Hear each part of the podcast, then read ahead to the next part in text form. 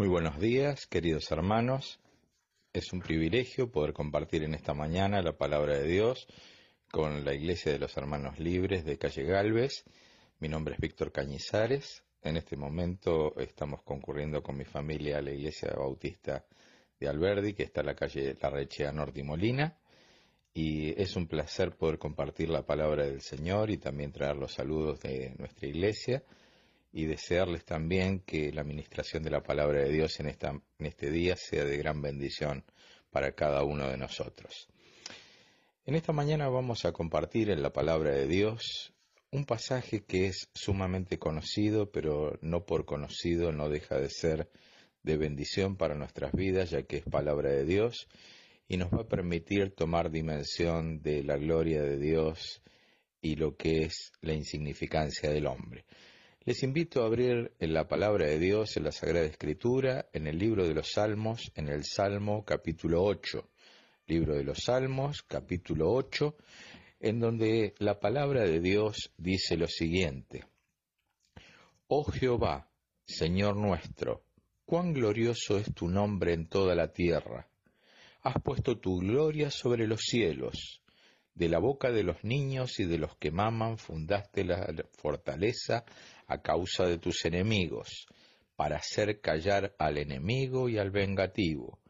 Cuando veo tus cielos, obra de tus dedos, la luna y las estrellas que tú formaste, digo, ¿qué es el hombre para que tengas de él mi memoria y el Hijo del hombre para que lo visites? Le has hecho poco menor que los ángeles, y lo coronaste de gloria y de honra la hiciste señorear sobre las obras de tus manos, todo lo pusiste debajo de sus pies, ovejas y bueyes, todo ello y asimismo las bestias del campo, las aves de los cielos y los peces del mar, todo cuanto pasa por los senderos del mar.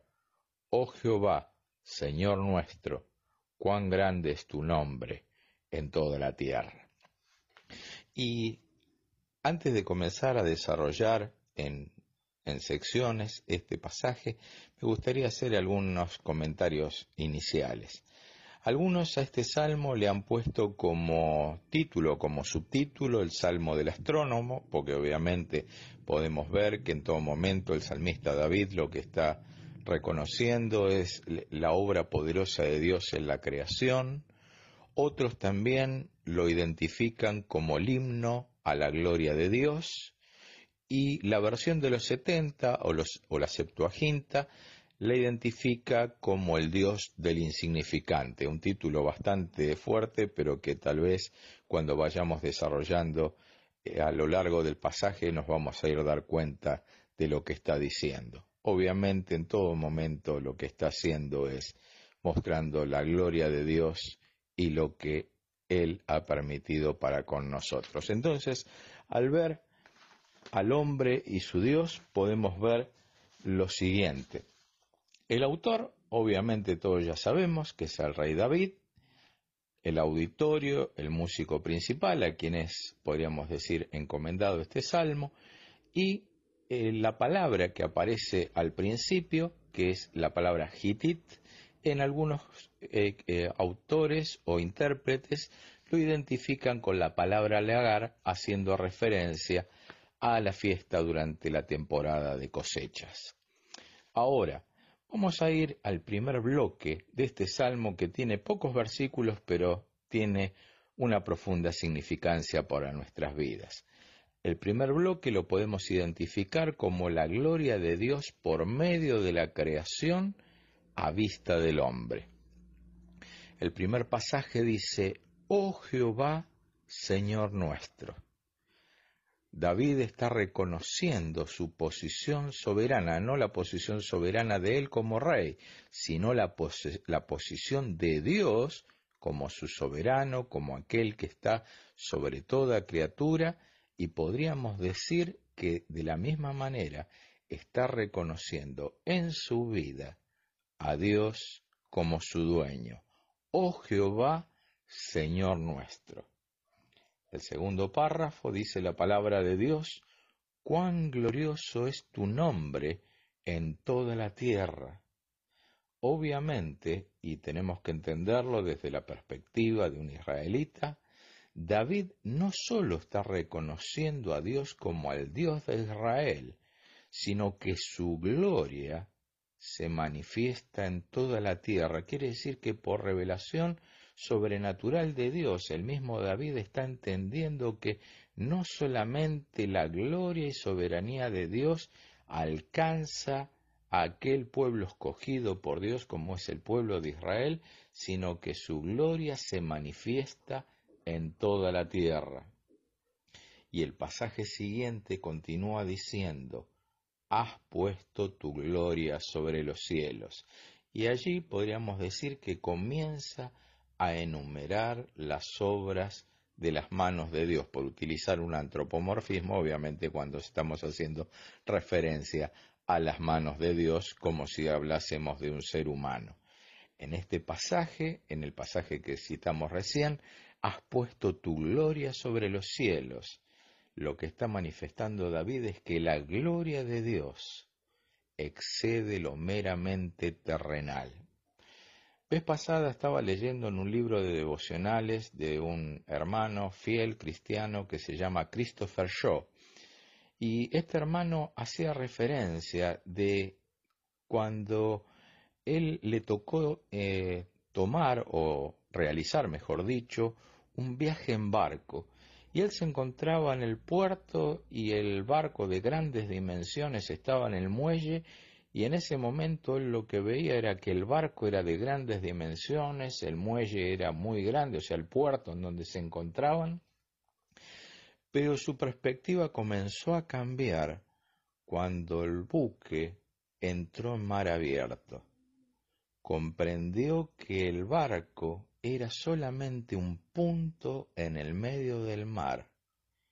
Y así es como vemos que Dios nos muestra su gloria, que somos, podríamos decir, como un punto en la infinitud del universo por Él creado.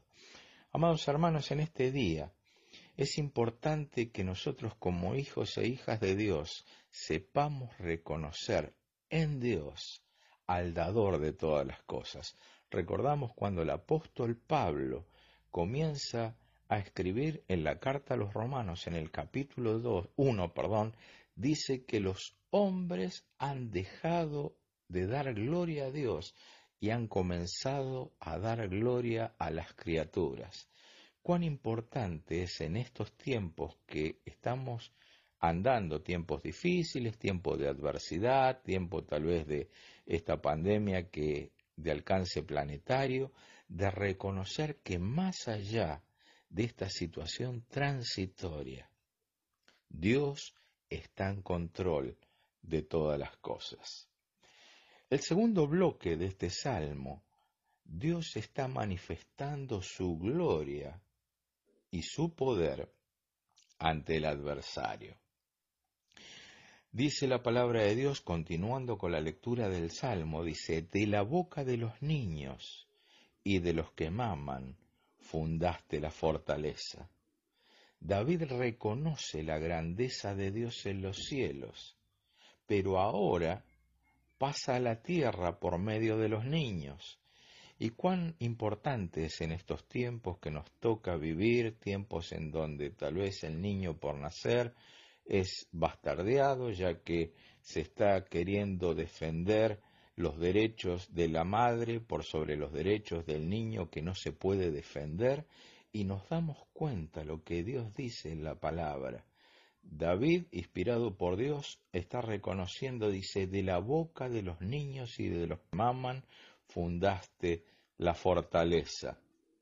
Obviamente, el salmista, como recién les compartía, pasa de ver la gloria de Dios en los cielos, haberla manifestado en el cuidado providencial que Él manifiesta hacia el infante. Para utilizar un cuadro comparativo, es cómo Dios se vale de la debilidad y fragilidad de los niños para mostrar su gloria y fortaleza. Recordamos que nuestro Señor Jesucristo habló de nuestra relación para con Él que debemos ser como niños para poder entrar en el reino de los cielos, y de la misma manera cuando los discípulos reprendieron a los niños que se querían acercar a Él, les insistió diciendo que dejemos venir a Él a los niños, porque de los tales es el reino de los cielos. Cuán importante es que cuando nosotros vemos el cuidado providencial de Dios desde la infancia primaria hasta el tiempo de nuestra madurez como somos nosotros los que estamos escuchando esta meditación en este día. Y de la misma manera podemos utilizar como si fuera una analogía que Dios se vale de lo que no tiene valor para manifestar su gloria. ¿A qué estoy haciendo referencia? Me gustaría que podamos ir en la palabra de Dios a la primera carta del apóstol Pablo a los Corintios, en el capítulo 1, verso 27, donde el apóstol hace referencia a aquello que Dios a aquellos, perdón, que Dios escoge para manifestar su gloria y su poder. Dice la escritura, sino que lo necio del mundo escogió Dios para avergonzar a los sabios, y lo débil del mundo escogió Dios para avergonzar a lo fuerte. Dios al mostrar su poder y cuidado sobre los pequeños, cuánto más los hará sobre nuestras vidas.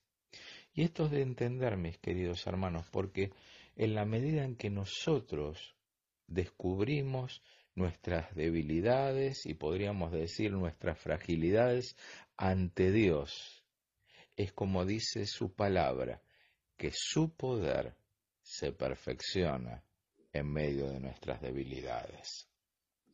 Continúa diciendo el salmista, para hacer callar al enemigo y al vengativo. Dios está mostrando el poder de su fuerza por medio de vasos comunes, vasos frágiles, como somos vos y yo, mi querido hermano, en esta hora, para poder acallar la voz del enemigo de nuestras almas, que como dice su palabra, día y noche nos acusa. Amados hermanos, cuán importante es entender en esta hora que Dios anhela cumplir su propósito en nuestras vidas, en la iglesia del Señor, por medio de instrumentos que a los ojos de los hombres pueden parecer inútiles, perdón, pero que en las manos del Dios Todopoderoso podemos convertirnos en instrumentos para su gloria.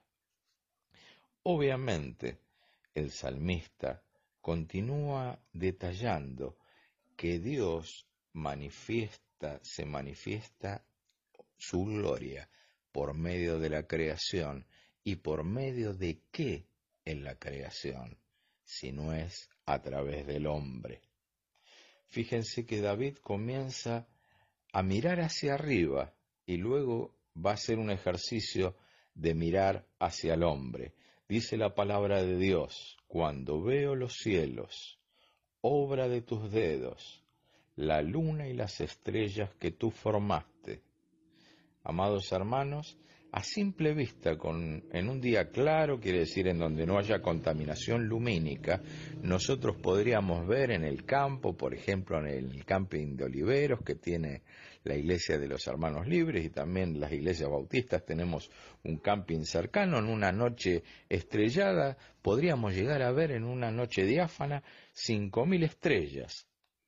Ahora, si tomamos un telescopio pequeño, de pequeñas dimensiones, podríamos tomar un, telescopio de 4 pulgadas, que son aproximadamente unos 10 centímetros, podemos llegar a ver hasta 2 millones de estrellas.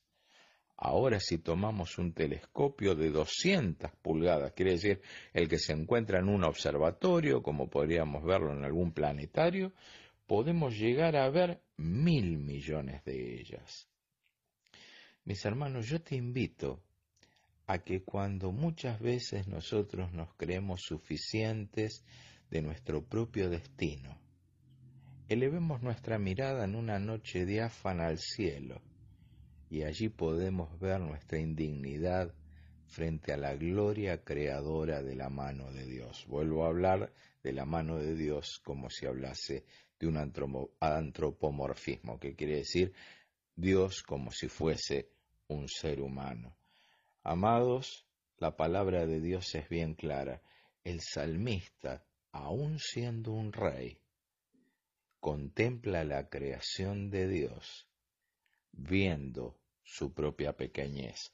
Por eso vuelve sobre sus propios pasos, podríamos decir, y vuelve al hombre. Entonces dice la palabra, digo, ¿qué es el hombre para que tengas de él memoria y el Hijo del Hombre para que lo visites?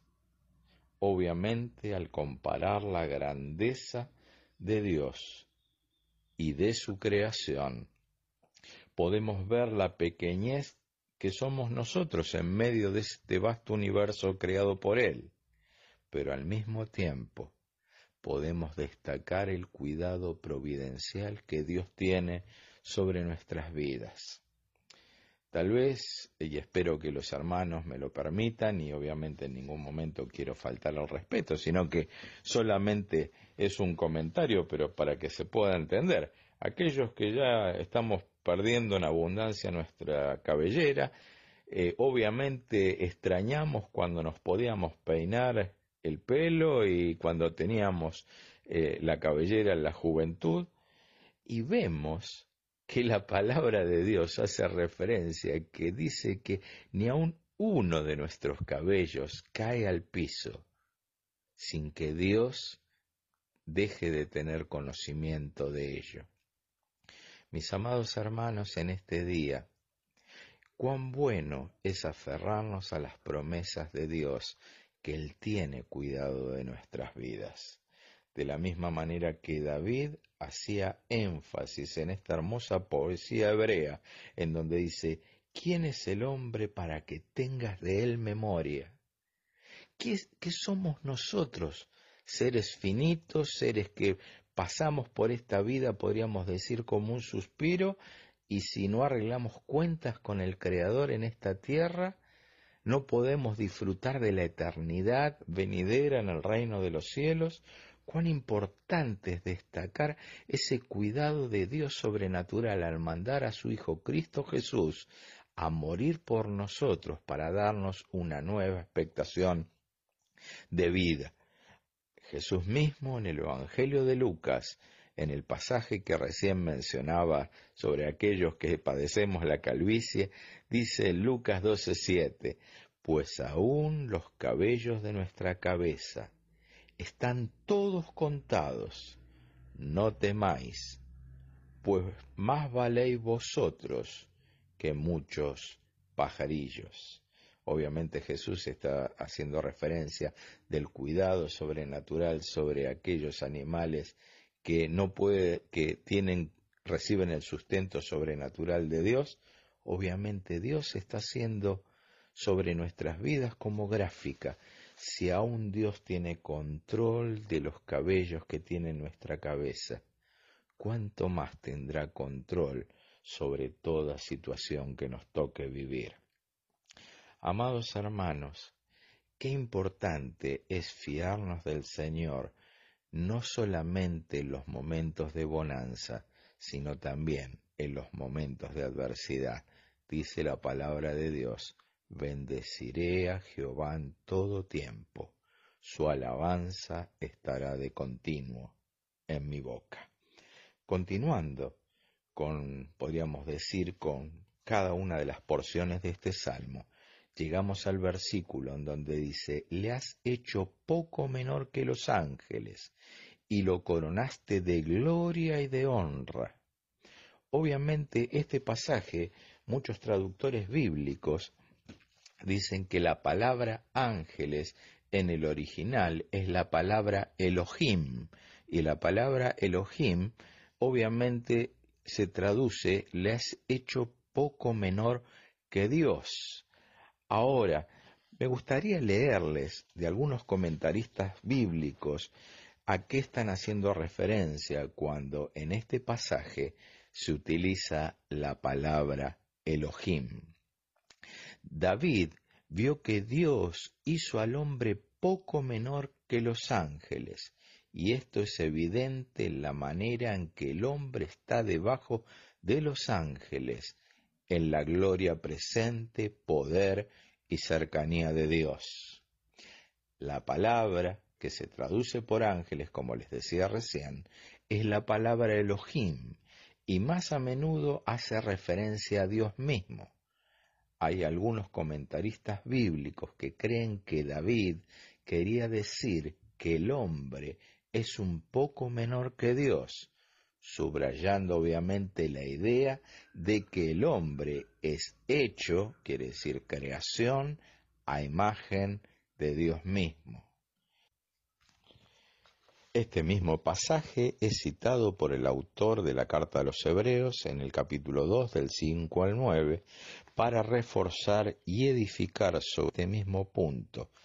En este se hace notar que el hombre en su estado menor se relaciona con este mundo y no con el mundo por venir, y señalando aún más, el escritor hacia los hebreos utilizó este pasaje del Salmo 8 para mostrar que Jesús en realidad añadió una genuina naturaleza humana a su naturaleza divina y es así que se hizo poco menor que los ángeles. Ya casi para concluir, dice la palabra de Dios, y lo coronaste de gloria y de honra, le hiciste señorear sobre las obras de tus manos, todo lo pusiste debajo de sus pies, ovejas y bueyes, todo ello y asimismo las bestias del campo, las aves de los cielos y los peces del mar, todo cuanto pasa por los senderos del mar.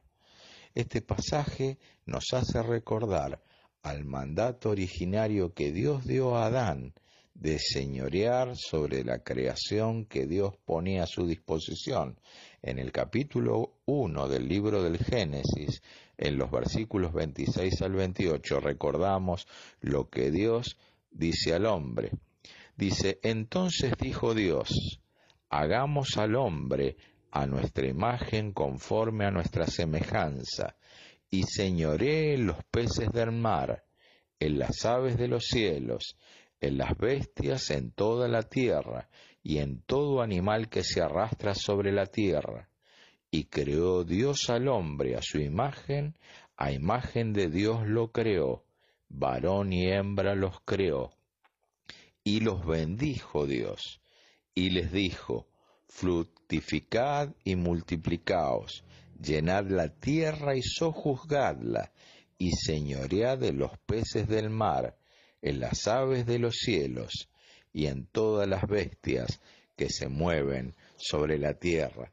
Cuán hermoso privilegio Dios ha dado al hombre y cuán hermoso privilegio por medio del pecado el hombre ha desperdiciado en bendición de que Dios puso al hombre en esta tierra para poder disfrutar de las obras de sus manos.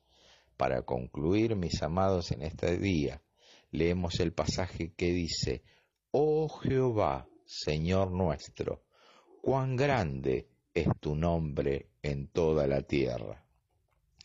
Este pasaje de conclusión de este salmo podríamos decir que es el modelo que se debe seguir para aquellos hermanos que le gustan componer himnos de alabanza a nuestro Dios, ya que contiene alabanza hacia Dios, le está glorificando. Habla de quién es Él y de lo que Él ha hecho, y pone en contraste la gloria de Dios y la pequeñez del hombre, pero asimismo el valor que Dios da a sus criaturas y su cuidado providencial sobre ellas. Para poder concluir en esta mañana, podemos tomar algunas porciones de un salmo también muy hermoso que el rey David ha compuesto, como es el Salmo 103. Bendice alma mía a Jehová, y bendiga todo mi ser su santo nombre. Bendice alma mía a Jehová, y no olvides ninguno de sus beneficios. Él es quien perdona todas tus iniquidades Él es el que sana todas tus dolencias. Él es el que rescata del hoyo tu vida, el que te corona de favores y misericordias, el que sacia de bien tu boca, de modo que te rejuvenezcas como el águila. Cuando el hombre pone la perspectiva en Dios, descubre su pequeñez, pero al mismo tiempo reconoce a este maravilloso Dios, único y verdadero, que nos ha dado la vida en Cristo Jesús y que ha puesto sus ojos sobre nosotros, creación suya, siendo algo tan pequeño en la vastedad del universo, para mostrar el cuidado providencial de Dios y que sus promesas sobre tu vida y sobre la mía son fieles para siempre. Amados, ha sido un privilegio muy grande compartir en esta mañana la palabra de Dios. Que Dios les bendiga en gran manera y que siga prosperando su obra en medio de nosotros.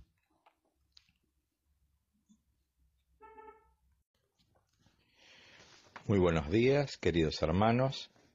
Es un privilegio poder compartir en esta mañana la palabra de Dios con la Iglesia de los Hermanos Libres de Calle Galvez.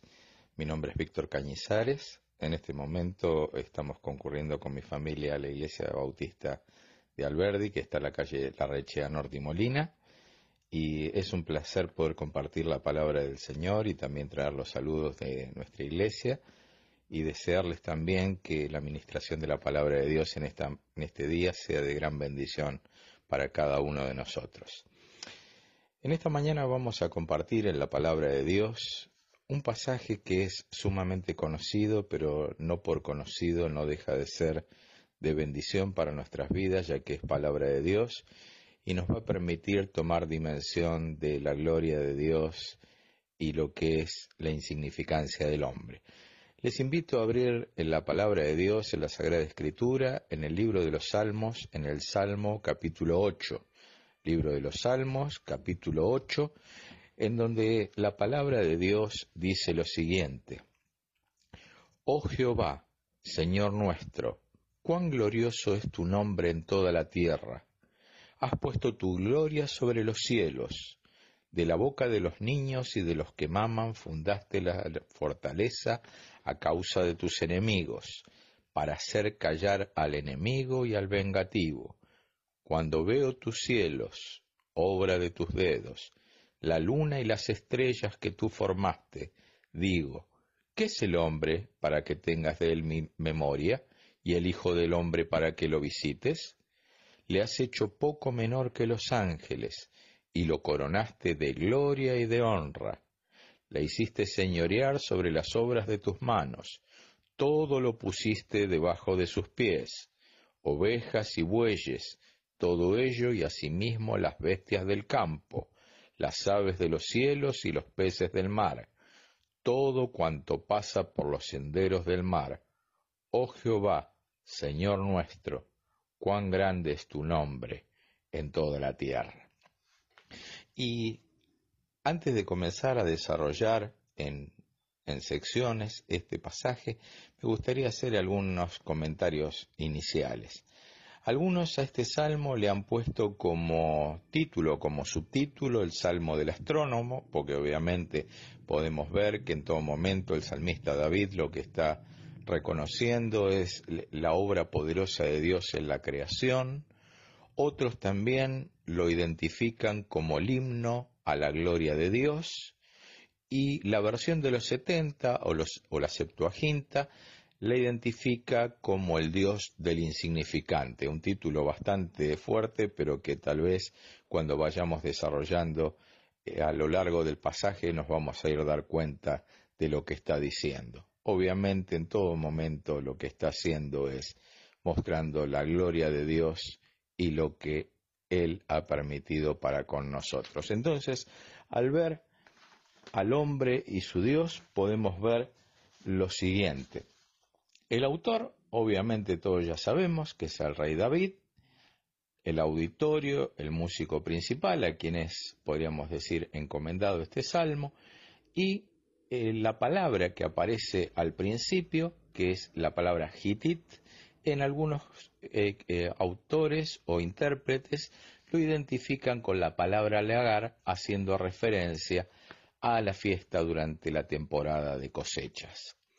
Ahora, vamos a ir al primer bloque de este salmo que tiene pocos versículos, pero tiene una profunda significancia para nuestras vidas. El primer bloque lo podemos identificar como la gloria de Dios por medio de la creación a vista del hombre. El primer pasaje dice, Oh Jehová, Señor nuestro.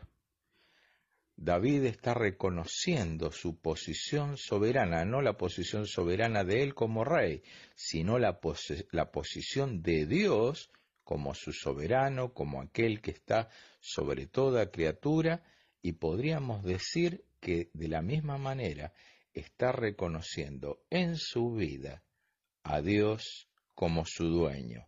Oh Jehová, Señor nuestro. El segundo párrafo dice la palabra de Dios, cuán glorioso es tu nombre en toda la tierra. Obviamente, y tenemos que entenderlo desde la perspectiva de un israelita, David no solo está reconociendo a Dios como al Dios de Israel, sino que su gloria se manifiesta en toda la tierra. Quiere decir que por revelación sobrenatural de Dios, el mismo David está entendiendo que no solamente la gloria y soberanía de Dios alcanza a aquel pueblo escogido por Dios como es el pueblo de Israel, sino que su gloria se manifiesta en toda la tierra. Y el pasaje siguiente continúa diciendo, has puesto tu gloria sobre los cielos. Y allí podríamos decir que comienza a enumerar las obras de las manos de Dios, por utilizar un antropomorfismo, obviamente cuando estamos haciendo referencia a las manos de Dios como si hablásemos de un ser humano. En este pasaje, en el pasaje que citamos recién, has puesto tu gloria sobre los cielos. Lo que está manifestando David es que la gloria de Dios excede lo meramente terrenal. Vez pasada estaba leyendo en un libro de devocionales de un hermano fiel cristiano que se llama Christopher Shaw. Y este hermano hacía referencia de cuando él le tocó eh, tomar o realizar, mejor dicho, un viaje en barco, y él se encontraba en el puerto y el barco de grandes dimensiones estaba en el muelle y en ese momento él lo que veía era que el barco era de grandes dimensiones, el muelle era muy grande, o sea, el puerto en donde se encontraban, pero su perspectiva comenzó a cambiar cuando el buque entró en mar abierto. Comprendió que el barco era solamente un punto en el medio del mar. Y así es como vemos que Dios nos muestra su gloria, que somos, podríamos decir, como un punto en la infinitud del universo por Él creado. Amados hermanos, en este día es importante que nosotros como hijos e hijas de Dios sepamos reconocer en Dios al dador de todas las cosas. Recordamos cuando el apóstol Pablo comienza a escribir en la carta a los romanos, en el capítulo 2, 1, perdón, dice que los hombres han dejado de dar gloria a Dios y han comenzado a dar gloria a las criaturas. Cuán importante es en estos tiempos que estamos andando, tiempos difíciles, tiempos de adversidad, tiempo tal vez de esta pandemia que de alcance planetario, de reconocer que más allá de esta situación transitoria, Dios está en control de todas las cosas. El segundo bloque de este salmo, Dios está manifestando su gloria y su poder ante el adversario. Dice la palabra de Dios, continuando con la lectura del Salmo, dice, de la boca de los niños y de los que maman fundaste la fortaleza. David reconoce la grandeza de Dios en los cielos, pero ahora pasa a la tierra por medio de los niños. Y cuán importante es en estos tiempos que nos toca vivir, tiempos en donde tal vez el niño por nacer es bastardeado, ya que se está queriendo defender los derechos de la madre por sobre los derechos del niño que no se puede defender, y nos damos cuenta lo que Dios dice en la palabra. David, inspirado por Dios, está reconociendo, dice, de la boca de los niños y de los que maman fundaste la fortaleza. Obviamente, el salmista, como recién les compartía, pasa de ver la gloria de Dios en los cielos a verla manifestado en el cuidado providencial que él manifiesta hacia el infante. Para utilizar un cuadro comparativo, es cómo Dios se vale de la debilidad y fragilidad de los niños para mostrar su gloria y fortaleza. Recordamos que nuestro Señor Jesucristo habló de nuestra relación para con Él, que debemos ser como niños para poder entrar en el reino de los cielos, y de la misma manera cuando los discípulos reprendieron a los niños que se querían acercar a Él, les insistió diciendo que dejemos venir a Él a los niños, porque de los tales es el reino de los cielos. Cuán importante es que cuando nosotros vemos el cuidado providencial de Dios desde la infancia primaria hasta el tiempo de nuestra madurez como somos nosotros los que estamos escuchando esta meditación en este día. Y de la misma manera podemos utilizar como si fuera una analogía que Dios se vale de lo que no tiene valor para manifestar su gloria. ¿A qué estoy haciendo referencia? Me gustaría que podamos ir en la palabra de Dios a la primera carta del apóstol Pablo a los Corintios, en el capítulo 1, verso 27, donde el apóstol hace referencia a aquello que Dios a aquellos, perdón, que Dios escoge para manifestar su gloria y su poder. Dice la escritura, sino que lo necio del mundo escogió Dios para avergonzar a los sabios y lo débil del mundo escogió Dios para avergonzar a lo fuerte. Dios al mostrar su poder y cuidado sobre los pequeños, ¿cuánto más los hará sobre nuestras vidas? Y esto es de entender, mis queridos hermanos, porque en la medida en que nosotros descubrimos nuestras debilidades y podríamos decir nuestras fragilidades ante Dios, es como dice su palabra, que su poder se perfecciona en medio de nuestras debilidades. Continúa diciendo el salmista, para hacer callar al enemigo y al vengativo. Dios está mostrando el poder de su fuerza por medio de vasos comunes, vasos frágiles, como somos vos y yo, mi querido hermano, en esta hora para poder acallar la voz del enemigo de nuestras almas que, como dice su palabra, día y noche nos acusa.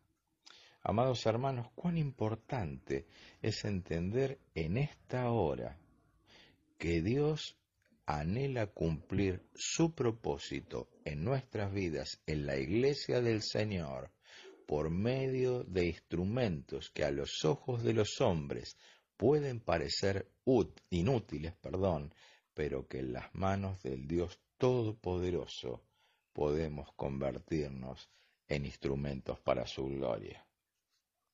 Obviamente, el salmista continúa detallando que Dios manifiesta, se manifiesta su gloria por medio de la creación y por medio de qué en la creación si no es a través del hombre.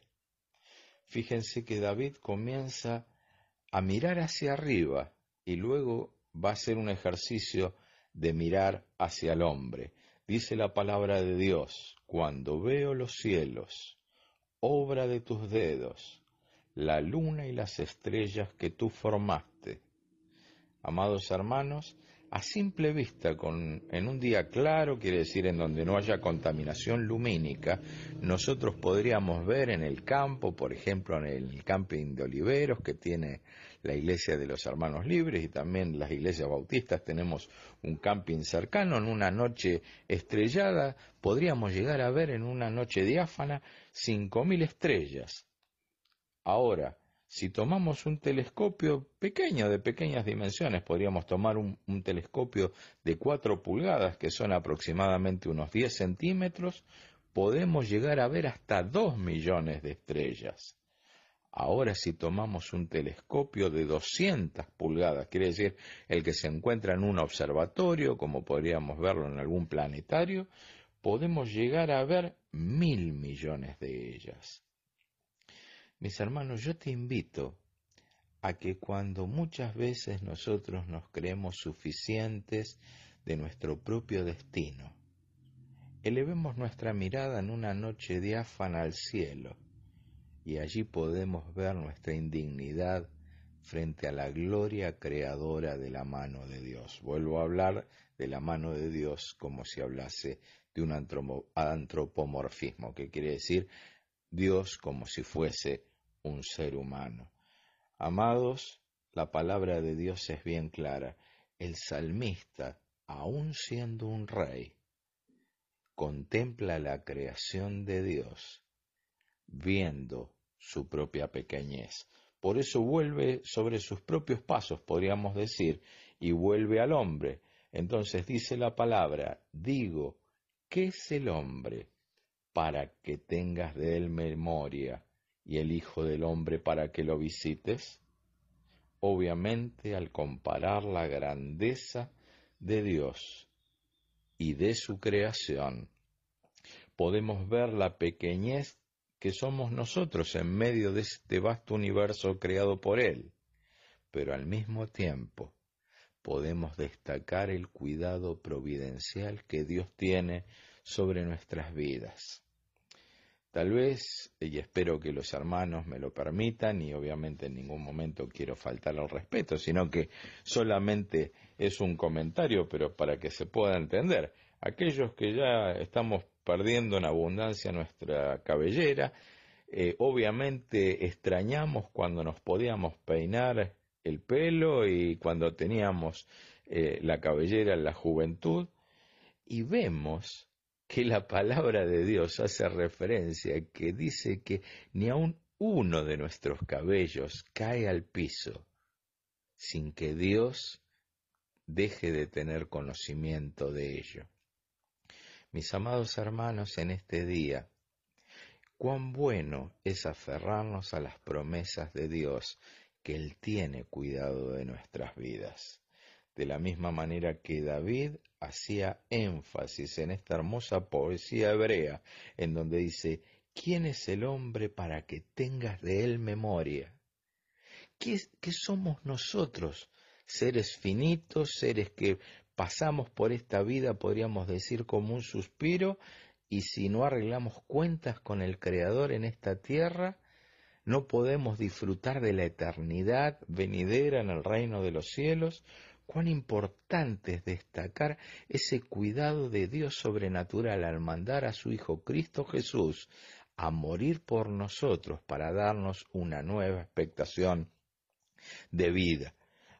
Jesús mismo en el Evangelio de Lucas, en el pasaje que recién mencionaba sobre aquellos que padecemos la calvicie, dice Lucas 12:7, pues aún los cabellos de nuestra cabeza están todos contados. No temáis, pues más valéis vosotros que muchos pajarillos. Obviamente Jesús está haciendo referencia del cuidado sobrenatural sobre aquellos animales que no puede, que tienen, reciben el sustento sobrenatural de Dios.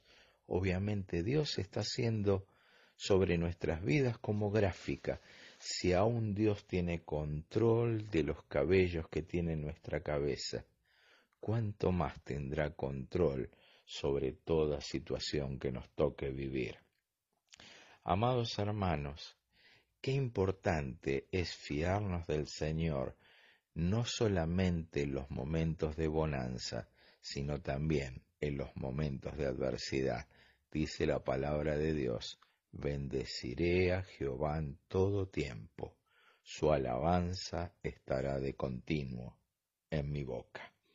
Continuando con, podríamos decir, con cada una de las porciones de este salmo, llegamos al versículo en donde dice, le has hecho poco menor que los ángeles y lo coronaste de gloria y de honra. Obviamente este pasaje, muchos traductores bíblicos dicen que la palabra ángeles en el original es la palabra Elohim y la palabra Elohim obviamente se traduce le has hecho poco menor que Dios. Ahora, me gustaría leerles de algunos comentaristas bíblicos a qué están haciendo referencia cuando en este pasaje se utiliza la palabra Elohim. David vio que Dios hizo al hombre poco menor que los ángeles, y esto es evidente en la manera en que el hombre está debajo de los ángeles, en la gloria presente, poder y cercanía de Dios. La palabra que se traduce por ángeles, como les decía recién, es la palabra Elohim, y más a menudo hace referencia a Dios mismo. Hay algunos comentaristas bíblicos que creen que David quería decir que el hombre es un poco menor que Dios, subrayando obviamente la idea de que el hombre es hecho, quiere decir creación, a imagen de Dios mismo. Este mismo pasaje es citado por el autor de la carta a los Hebreos en el capítulo 2 del 5 al 9 para reforzar y edificar sobre este mismo punto. En este se hace notar que el hombre en su estado menor se relaciona con este mundo y no con el mundo por venir, y señalando aún más, el escritor hacia los hebreos utilizó este pasaje del Salmo 8 para mostrar que Jesús en realidad añadió una genuina naturaleza humana a su naturaleza divina, y es así que se hizo poco menor que los ángeles. Ya casi para concluir, dice la palabra de Dios, y lo coronaste de gloria y de honra, le hiciste señorear sobre las obras de tus manos, todo lo pusiste debajo de sus pies, ovejas y bueyes, todo ello y asimismo las bestias del campo, las aves de los cielos y los peces del mar, todo cuanto pasa por los senderos del mar.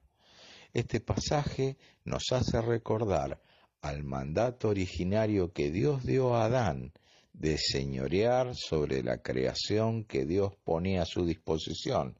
En el capítulo 1 del libro del Génesis, en los versículos 26 al 28, recordamos lo que Dios dice al hombre.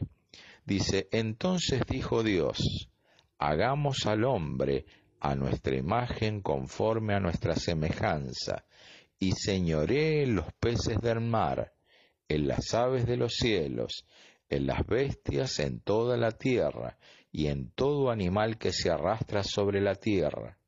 Y creó Dios al hombre a su imagen, a imagen de Dios lo creó, varón y hembra los creó. Y los bendijo Dios y les dijo, fructificad y multiplicaos, llenad la tierra y sojuzgadla, y señoread de los peces del mar, en las aves de los cielos, y en todas las bestias que se mueven sobre la tierra.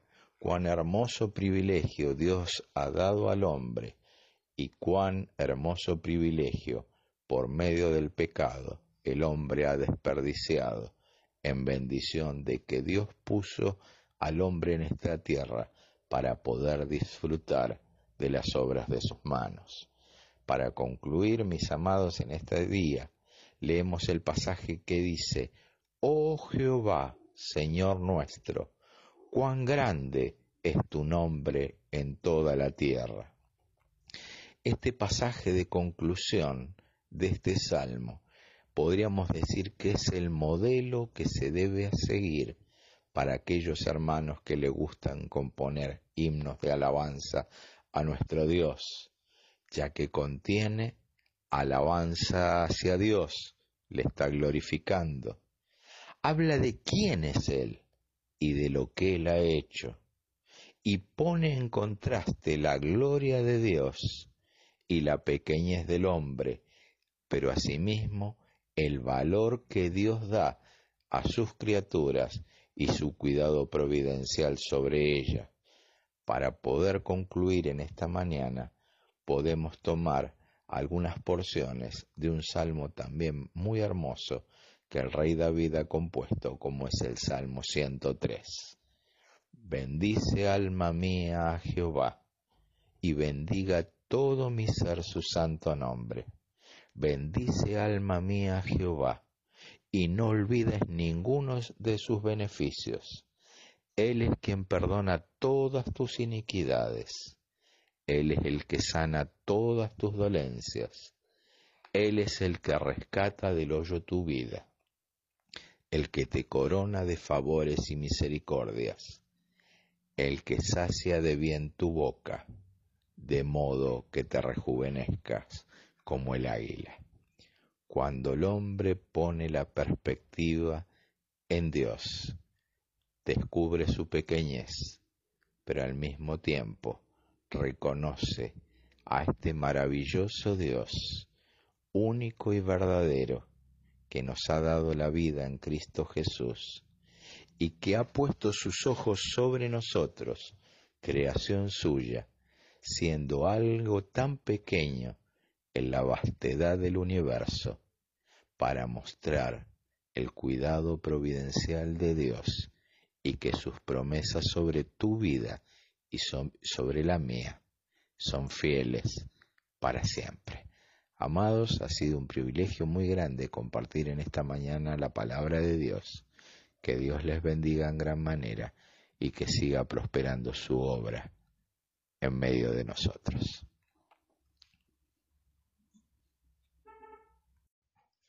Muy buenos días, queridos amigos, queridos hermanos. Y la meditación que vamos a compartir en esta mañana tiene por título Un mundo feliz. Obviamente está haciendo referencia a un libro de un escritor inglés llamado Aldous Huxley, un escritor inglés que en la década del 30 escribió un libro que la traducción en inglés podría traducirse de la siguiente manera, Un nuevo mundo valiente. Y obviamente este libro es un libro de ciencia ficción, no está hablando de historias reales, pero en donde se pueden ver algunas características que, más allá de que producto de la invención del hombre, hay algunas características que parecerían que están tomadas del tiempo presente.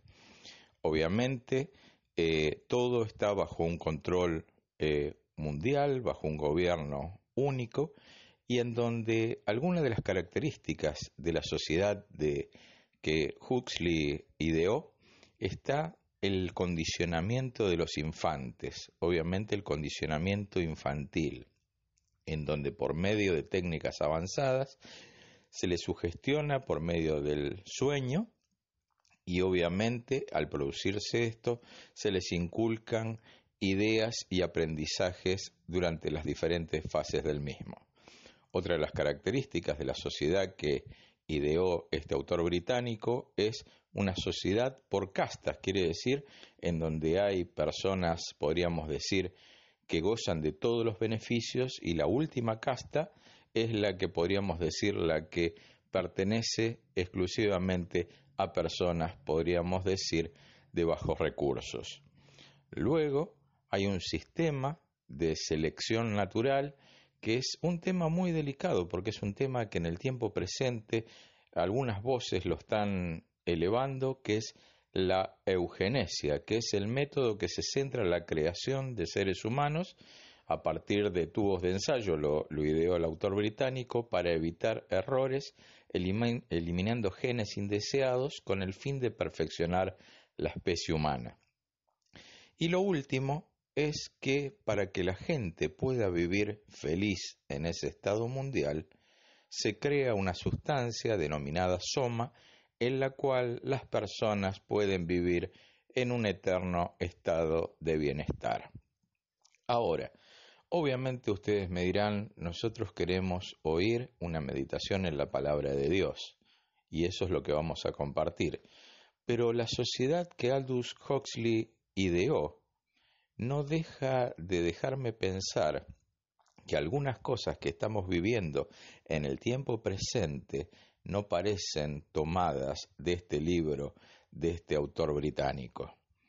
Vemos un estado cada vez más presente, un control sobre la sociedad, en donde se condicionan a los infantes y tenemos que pensar cómo a través de los distintos medios tecnológicos hoy nuestras criaturas son influenciadas, un sistema de castas que obviamente lo que podemos ver son las desigualdades sociales que estamos viendo a nivel mundial, a nivel planetario y obviamente también a nivel de nuestro propio país Argentina, el sistema de selección por, a través de la eugenesia, que obviamente es un método tremendamente controvertido y deleznable, pero tenemos que pensar que muchas veces se están elevando voces para hacer podríamos denominar algo que es tremendamente terrible como bebés a la carta. Quiere decir si los queremos con ojos azules o si los queremos rubios o si los queremos de tez blanca o tez morena, son, podríamos decir, modificados genéticamente. De ello no estamos muy lejos de la realidad presente. Y lo último, cuando hablamos de soma, la podríamos decir la droga de la felicidad, Estamos hablando de lo que hoy la sociedad está utilizando para huir de la realidad. Ahora, si comparamos la realidad, podríamos decir ficticia del libro, con la realidad, vemos que no hay mucha diferencia, porque nos vamos dando cuenta de que hay algunas situaciones del tiempo presente que nos tienen que hacer pensar. Dice el libro de los Salmos en el Salmo capítulo 11, versículo 3. Si fueren destruidos los fundamentos, ¿qué ha de ser el justo? Otra manera u otra traducción de este mismo pasaje lo podemos leer de la siguiente manera. Si este mundo parece estar bajo el control de los malvados, ¿qué puede hacer la gente honrada? U otra traducción dice lo siguiente, cuando los fundamentos de la ley del orden se desmoronan, ¿Qué pueden hacer los justos? Y yo quiero hacerte la misma pregunta, mi querido amigo, y fundamentalmente mis queridos hermanos, aquellos que tenemos a nuestro Señor Jesucristo en nuestro corazón, cuando los fundamentos morales y espirituales de una sociedad son tirados abajo, ¿a quién recurrimos? Cuando vemos que permanentemente se está transigiendo y cosas que son malas se les dicen buenas y cosas que son buenas se les dicen malas. ¿Qué decisión tomamos cuando vemos, podríamos decir, esta sociedad que está cabeza abajo? Esta misma pregunta y este mismo desafío se lo hizo un siervo de Dios llamado Jeremías delante de Dios. Él tenía una misión dada por Dios de llevar a su pueblo, el pueblo de Israel, declararles sus pecados y decirles que la calamidad que estaba por venir sobre ellos era producto de la desobediencia. Y en el momento presente, no es que los cristianos seamos portadores de noticias de calamidades, somos portadores de la buena noticia del Evangelio, pero de la misma manera que portamos y compartimos el mensaje del Evangelio, tenemos que decirle a la gente que este mundo como tal está condenado a desaparecer. Por ello, el profeta, en un momento podríamos decir de defección, en un momento en el cual él se sentía desanimado, tiene un diálogo con Dios y Dios le anima, pero al mismo tiempo le hace poner los pies sobre la tierra y fundamentalmente, como leímos en el pasaje de los Salmos, que si los cimientos son destruidos, ¿qué debe hacer aquel que ama a Dios? En el libro del profeta Jeremías, en el capítulo 15, versículos del 19 al 21, dice la palabra de Dios. Por tanto, así dijo Jehová, si te convirtieres, yo te restauraré, y delante de mí estarás, y si entresacares lo precioso de lo vil, serás como mi boca, conviértanse ellos a ti, y tú no te conviertas a ellos. Y te pondré en este pueblo por muro fortificado de bronce, y pelearán contra ti, pero no te vencerán. Porque yo estoy contigo para guardarte y para defenderte, dice Jehová, y te libraré de la mano de los males, de los malos, perdón, y te redimiré de la mano de los fuertes. En esta porción de tres versículos de la palabra de Dios podemos extraer lo siguiente. En primer lugar, el que habla con el profeta es Dios y le pide si te convirtieses. Obviamente aquellos que creemos en Dios ya hemos experimentado la conversión, el nuevo nacimiento de cuando Jesús vino a nosotros. Pero muchas veces, más allá de que somos hijos de Dios, las cosas del mal o las cosas del mundo se nos pegan. Y es ahí en donde entra a tallar la obra sobrenatural de Dios. Dios le dice al profeta, si entresacares lo precioso de lo vil, y podríamos utilizar la siguiente, podríamos decir, ilustración. Cuando se está por fundir un metal precioso, se saca la escoria, todo material que no es el producto precioso, para dejar el metal deseado. Y eso es lo que Dios le está pidiendo al profeta. Sacad de tu vida toda aquella escoria que te está molestando para no poder tener plena comunión conmigo. Pero de la misma manera le lanzo un desafío de fe y este es el lanzamiento o podríamos decir el desafío de fe para este tiempo en donde vemos que parece la sociedad de Huxley conviértanse ellos a ti y tú no te conviertas a ellos. ¿Qué quiero decirte en esta mañana, mi querido hermano? Que tenemos cada uno de nosotros un mensaje precioso que, que compartir, pero que nuestro testimonio no se tiene que ver afectado cuando los valores del mundo están trastocados. Fíjense una cosa, Dios promete protección para el profeta. Y me gustaría decirte, mi querido amigo, mi querido hermano y fundamentalmente mi querido hermano, que el Señor está contigo recordando la promesa de Jesús cuando dijo, y he aquí yo estoy con vosotros todos los días hasta el fin del mundo. No quiere decir no padecer, no quiere decir no sufrir. Lo que quiere decir es que la presencia y el cuidado de Dios estará sobre tu vida ayer, hoy y hasta la eternidad. Mis amados, el llamamiento de Dios al profeta era desechar lo malo de su vida, sacar lo vil de su vida y quedarse con lo precioso. Hoy los fundamentos de la sociedad se están desmoronando. Producto de esta tremenda enfermedad vemos que cada vez en algunos países hay intentos autoritarios de querer condicionar las libertades de las personas y nos vamos dando cuenta que llegará el día en donde predicar el Evangelio será cada día más difícil. Por eso tenemos que recordar lo que el libro o la carta, mejor dicho, de Santiago, el medio hermano de nuestro Señor Jesucristo, escribe en el capítulo 4, versículo 8. Dice la palabra de Dios, acérquense a Dios y Dios se acercará a ustedes. Lávense las manos pecadores, purifiquen su corazón, porque su lealtad está dividida entre Dios y el mundo. La versión Reina Valera de 1960 lo traduce de la siguiente manera. Acercaos a Dios y Él se acercará a vosotros. Pecadores, limpiad las manos, y vosotros los de doble ánimo, purificad vuestros corazones. El primer párrafo habla de una lealtad dividida entre Dios y el mundo. Quiero hablarles unos instantes aquellos que son hijos de Dios. Hoy es día de volver a Dios. No podemos tener lealtades divididas o podríamos decir un pie en el mundo y un pie en las cosas de Dios.